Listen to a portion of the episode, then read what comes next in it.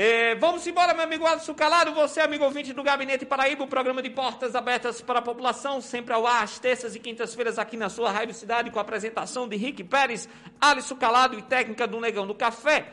Hoje a gente vai fazer uma entrevista sobre o tema diversidade em tempos de intolerância. O mês de junho, que não é apenas o mês do forró, mas também dia do orgulho LGBT e LGBTQIA+, que é comemorado nesse dia 28 de junho. E para fazer esse debate conosco, a gente convidou Carolina Carolino, ela que é ativista LGBT, LGBTQIA+, coordenadora municipal da Aliança Nacional LGBT, produtora cultural das Carolinas e pioneira na mudança de gênero e nome social. A gente convidou a Carolina para fazer um debate a respeito desse tema tão importante e principalmente sobre a conjuntura aqui na nossa cidade.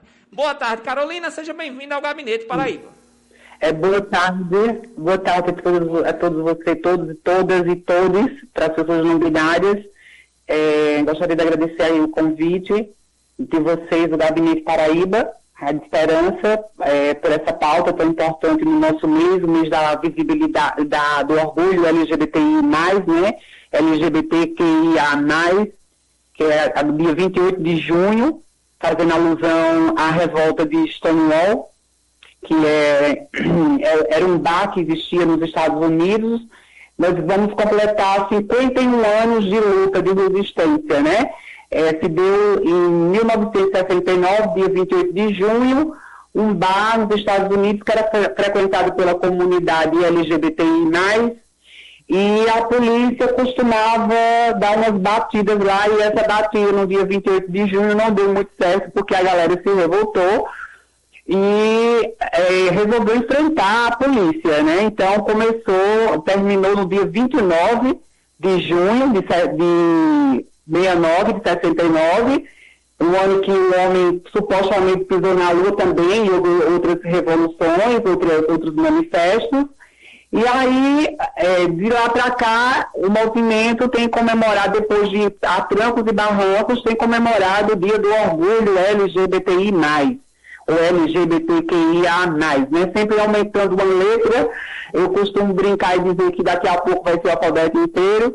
Mas, assim, para as pessoas que não sabem o que quer dizer, a sigla LGBTQIA, é, L de lésbicas, né? São as, as moças que gostam de outras moças, as meninas que gostam de outras meninas, que têm orientação sexual ou a condição sexual lésbica, é, o G de gay, são aqueles os rapazes que gostam de rapazes, é, o, o B de bissexuais, pessoas que gostam de ambos os gêneros, tanto de meninas quanto de meninos, rapazes ou moças, a letra T de travestis, transexuais, e agora estão é, usando muito o termo americano, né, transgênero, transgênero, que vem do transgender. Eu gosto mais de usar o transexual, por conta que, assim, se refere mais à questão de, da não, não aceitação ou reconhecimento da, do seu corpo e do seu gênero com o que você foi designado no seu nascimento. Então, a letra T também é, diz respeito à identidade de gênero, como a pessoa se enxerga, né? Diferente da, da L, da G e da B. Então, uma pessoa transexual ou transgênera, ou travesti, ela pode ser hétero, homo ou bi.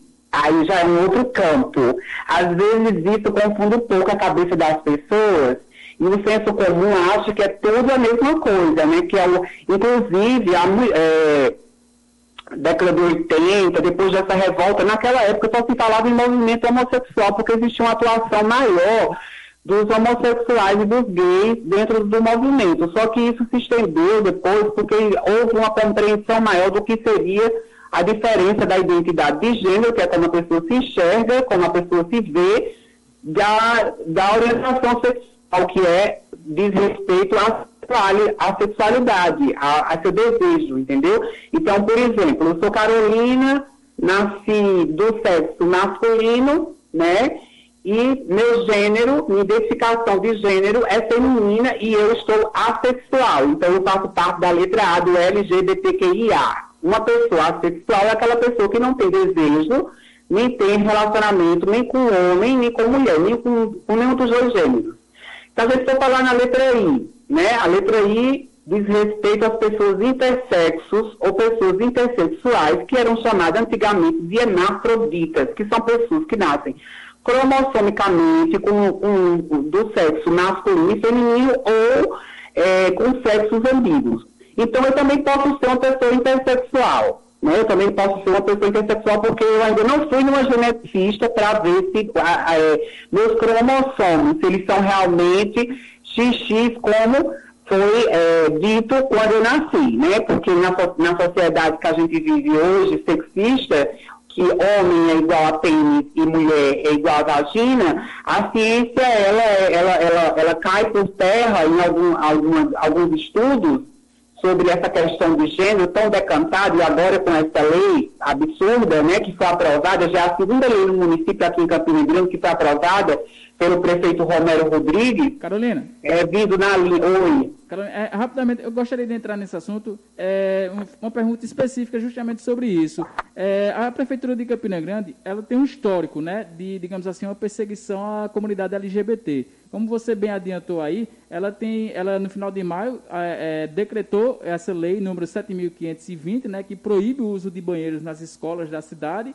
de acordo com a identidade de gênero da pessoa. E em 2018, ela sancionou a Lei 6.950, que proibia a difusão de uma suposta ideologia de gênero nas escolas públicas. Eu gostaria que você comentasse a respeito disso e que explicasse para os nossos ouvintes o, o, o caráter transfóbico dessas leis.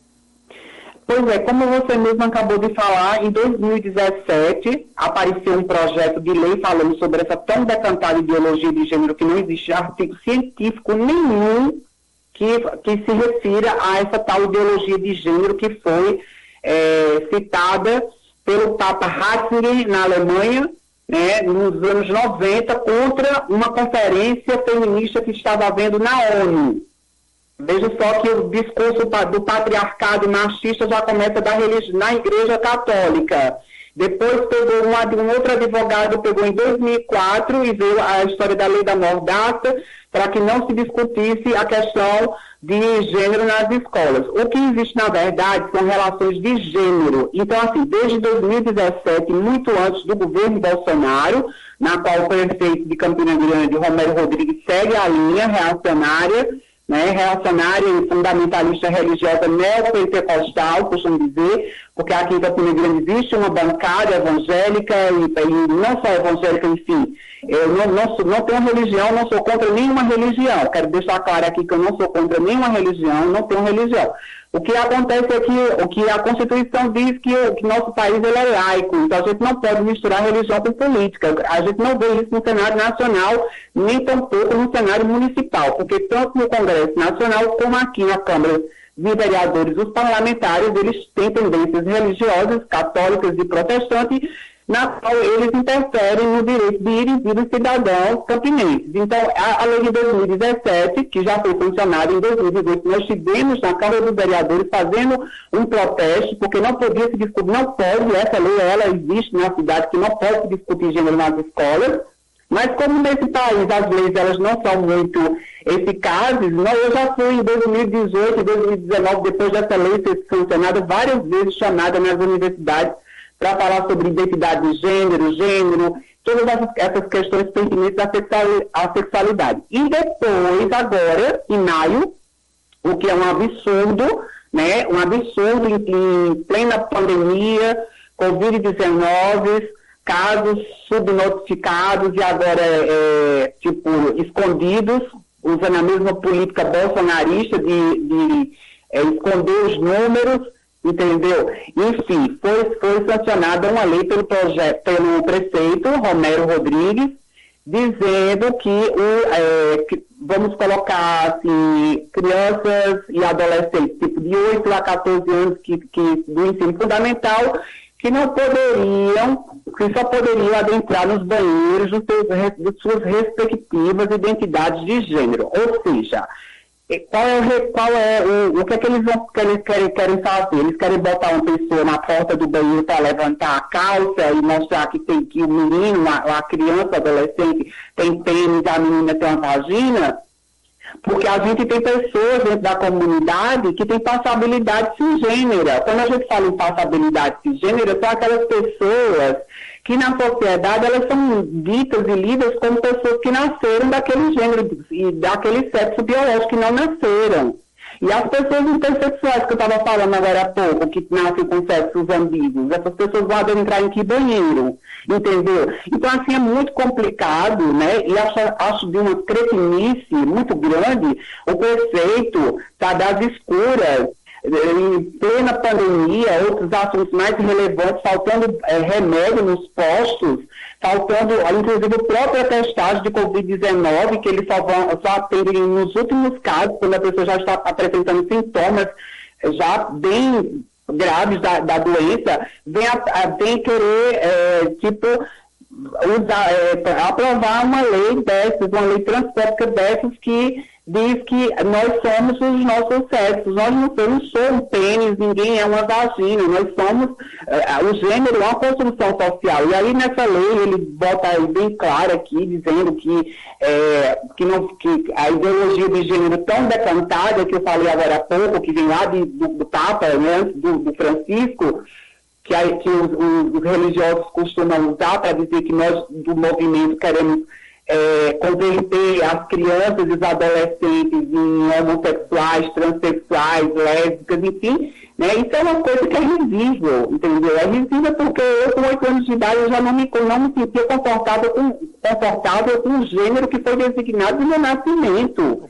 E eu tive que viver muito tempo como rapaz e como homem só, só porque eu tinha nascido, nasci com sexo masculino, entendeu? E aí isso é uma coisa muito complicada, e aí é, é... reforça mais esse estigma de que as crianças, as pessoas transexuais vão, vão é, evadir as escolas, porque a escola é um ambiente muito opressor, né, que, que a gente não consegue é, tipo, eu criança sofria bullying na escola, entendeu? Então como é que essa lei aí vai tratar, lidar com essas questões das crianças trans, porque crianças transexuais existem, eu sou, eu, sou, eu era uma criança transexual. Carolina, deixa eu, deixa eu, te perguntar mais algumas, algumas questões. A gente falou a respeito desse debate, dessa lei, na última semana, a gente até conversou com o Camilo Diniz, ele que é advogado da OAB aqui Campinense, presidente da, da Comissão de Gênero e Diversidade, que falou que entraram com um processo contra essa lei. E, inclusive, a gente tem acompanhado esse debate desde o início, realmente, da promulgação dessa lei e concorda plenamente com você no sentido que ela foi realmente aprovada às escuras, né? O que dificulta ainda mais o, a oposição e os movimentos a fazer esse tipo de frente em relação a essas ações que, como você bem coloca, também faz parte de uma Câmara Municipal, que existe uma bancada, assim, muito conservadora, evangélica, e, inclusive, é realmente assim, bem, como eu, como eu poderia dizer, bem, bem extremista em certos pontos, realmente, diante de algumas visões, com todo o respeito, claro, às outras questões, mas que acaba provando esse tipo de coisa.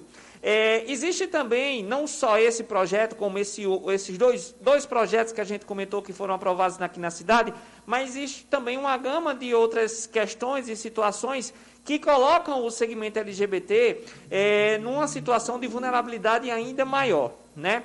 é, não só o respeito, a igualdade, a falta de acesso a políticas públicas, a, a, falta de trabalho, muitas vezes, pelo preconceito. Então, existe uma gama dessas, dessas, dessas necessidades que ainda precisam ser combatidas e enfrentadas e que precisam da atenção do poder público para que esse segmento realmente possa ter a sua plena cidadania garantida. Falando dentro dessa conjuntura municipal, além dessas dificuldades que a gente percebe, dessas aprovações desses projetos na Câmara, Hoje, quais são os principais desafios desse segmento e dessas pessoas aqui na nossa cidade, do acesso a políticas públicas e, de, e dessas outras é, alternativas para que elas realmente possam alcançar uma boa vida? Pois é, é, em relação à questão de políticas públicas, não existe, né? Como você mesmo acabou de mencionar, é, a maioria esmagadora das mulheres trans e travestis estão na prostituição. Isso é dado é, nacional, é, cenário nacional e municipal. E uma lei, uma lei dessas, que já não é mais nem uma PL, é uma lei, eles são também duas leis, né? uma falando, uma que não pode discutir ideolo essa ideologia de gênero que não existe nas escolas, e agora essa outra dos banheiros, entendeu?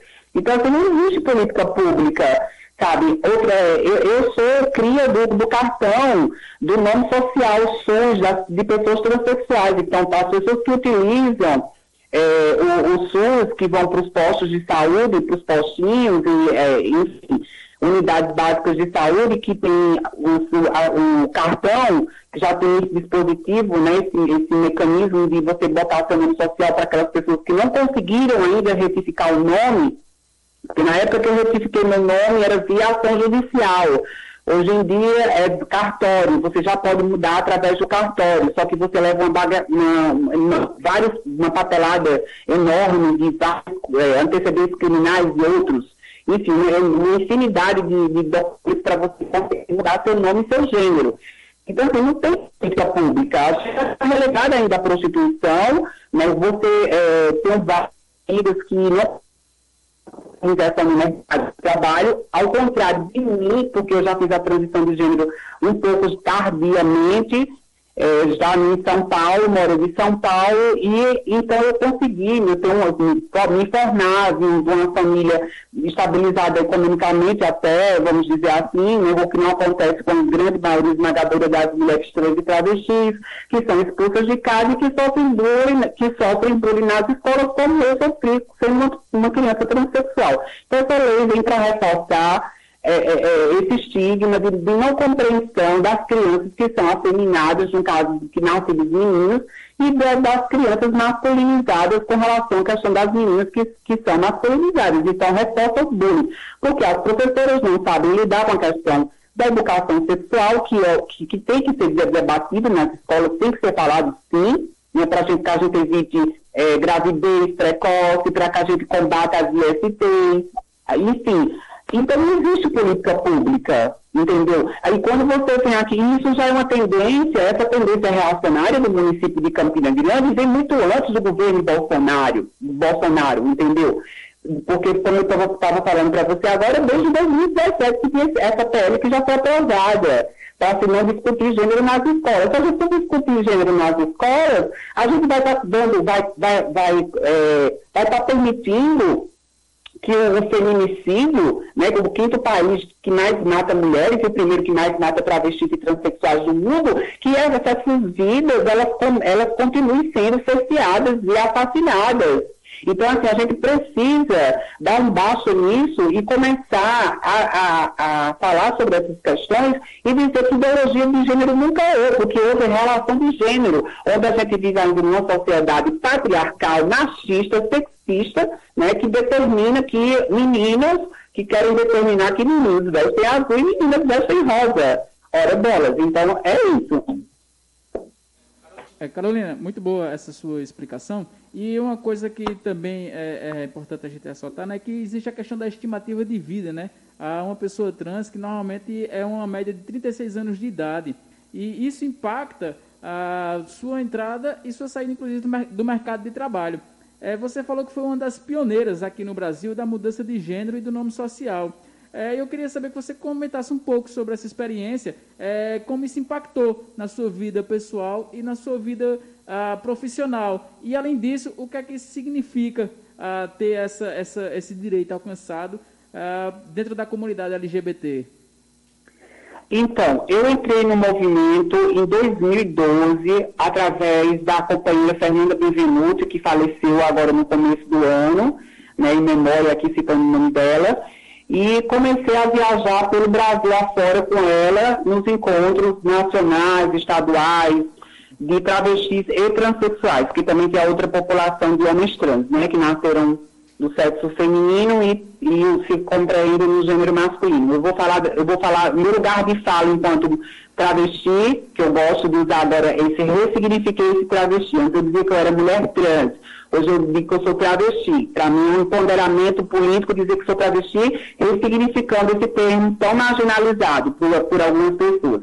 Então, assim, em 2012, como eu falei para você, que, que vi a, a criação desse cartão, do nome social e tudo, então eu fui atrás de, de, de enquanto me, me reconhecendo do gênero feminino, eu fui atrás de mudar meu, meu gênero, né? E aqui na cidade não existia até então, sem ter referência LGBTI, que eu inaugurei, junto com, com Camilo, com o Camilo, os outros que estão aí, o antigo, o antigo governador Ricardo Coutinho, a antiga secretária da Mulher Gilberta Soares, enfim. Então, naquela época, eu procurei o Centro de Referência LGBT, é, agora LGBTQIA, de João Pessoa, né? Então, foi através do, do, do Centro de Referência, através do governo do Estado, que eu consegui a minha mudança de nome e gênero através de uma ação judicial. Tive que passar pelo crivo de vários profissionais. Passei por psicólogo, passei por assistente social, fiz várias terapias, é, várias, várias sessões e tudo. E, a, e, antes da ação judicial, a juíza ainda mandou um psicólogo para fazer uma avaliação, para fazer um, uma, uma, um teste comigo, para ver se realmente a minha identidade era, meu, de gênero era feminina, né? Isso importa muito. E eu me preocupo muito também, assim, não estou querendo, pelo amor de Deus, comunidade LGBTI+, que IA+, não, não, não me interprete, não. Hoje em dia existe uma facilidade, assim, abre, vou abrir aspas agora, de você ir nos cartórios e mudar. Não é, não é bem uma facilidade porque é mandar dinheiro, você tem que ter dinheiro, eu acho que 300 reais, se eu não me engano, era a última vez que eu procurei saber, duas amigas mudaram de nome gênero, de nome de gênero e pagaram é, uns 300 reais. Então, assim, antes da minha época, há uns 10 anos atrás era mais difícil, era muito mais difícil, porque se esperava muito, tinha uma ação judicial, tinha toda aquela história de passar por psicólogos, assistente social, entendeu? E assim, mesmo assim, eu ainda sou preconceito, porque como a gente está num estado, numa região machista, né? O Brasil é machista e quando você vem para o Nordeste, terra de até o cabra nasce aqui, né? Então, assim, é, ainda não me reconhecem. Eu chego toda mulher, me sinto toda mulher nos lugares, vestido toda, toda, toda, toda. E, assim, é, é, é, cristalizou o travesti, né? Não se respeita a identidade de gênero feminino X, tem das trans e vem aquela figura que eu não tenho a passabilidade cisgênera, ou seja, eu não tenho a passabilidade de passar nos lugares, ah, é uma mulher que nasceu mulher, entendeu? Então, assim, as pessoas não têm o bom senso de olhar, ver como essa pessoa está vestida e, e, e, respeitar. E, às vezes, muito pior, eu mostrei minha, minha, minha identidade em lugares públicos e as pessoas sem saber lidar com a questão trans, olha para a identidade, olha a minha foto, vê que meu nome é Carolina. Eu não conheço no Brasil nenhum homem com o nome de Carolina. Você conhece? Vocês conhecem, amigos? Vocês dois aí conhecem?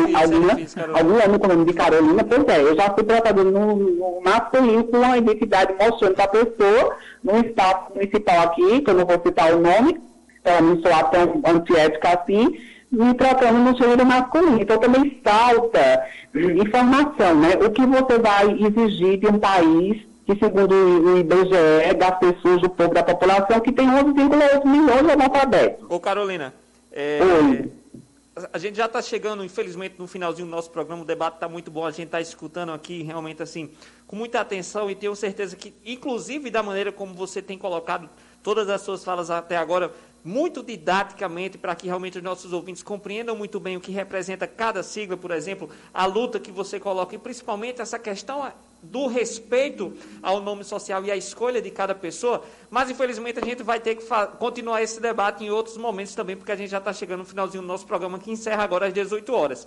Então, só para só a gente fazer, é, só para que você possa fazer uma fala final, rapidinho para o nosso ouvinte, agradecendo também a sua participação de antemão e, inclusive, o seu debate, e mais uma vez parabenizar a todo o movimento LGBTIQA+, por esse momento de luta, realmente para que consigam garantir a igualdade, diversidade realmente e o respeito, principalmente na nossa sociedade. Então, muito obrigado pela sua participação.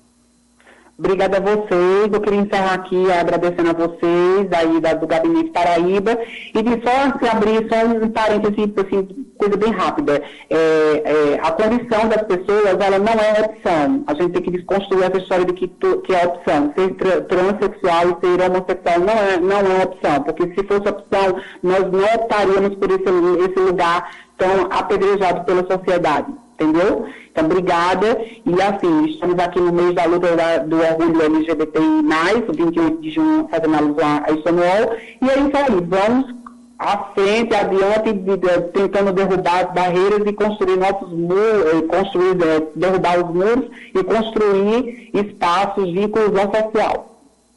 Obrigada a vocês.